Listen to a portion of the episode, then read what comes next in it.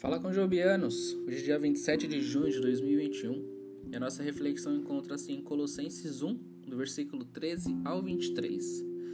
Desbloqueado. Um menino nasceu com paralisia cerebral e era incapaz de se comunicar, mas sua mãe jamais desistiu. E quando o filho tinha 10 anos, ela descobriu como se comunicar com ele através dos olhos e de um quadro. Ela disse: ele foi desbloqueado e podemos perguntar qualquer coisa. Agora, Jonathan Bryan lê e escreve, incluindo poesia, e comunica-se através dos olhos. Quando lhe perguntaram como era falar com sua família e amigos, ele respondeu: É maravilhoso dizer que os amo.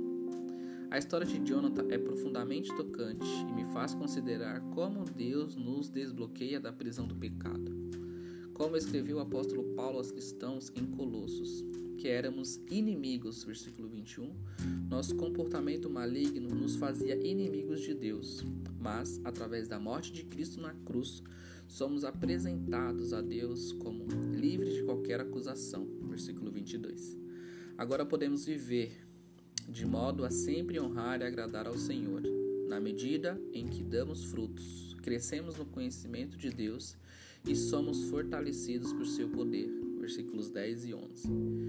Podemos usar nossa voz desbloqueada para louvar a Deus e compartilhar suas boas novas de que não estamos mais presos a uma vida de pecado. Ao seguirmos na fé, podemos nos segurar firmes em nossa esperança em Cristo. Para refletir e orar.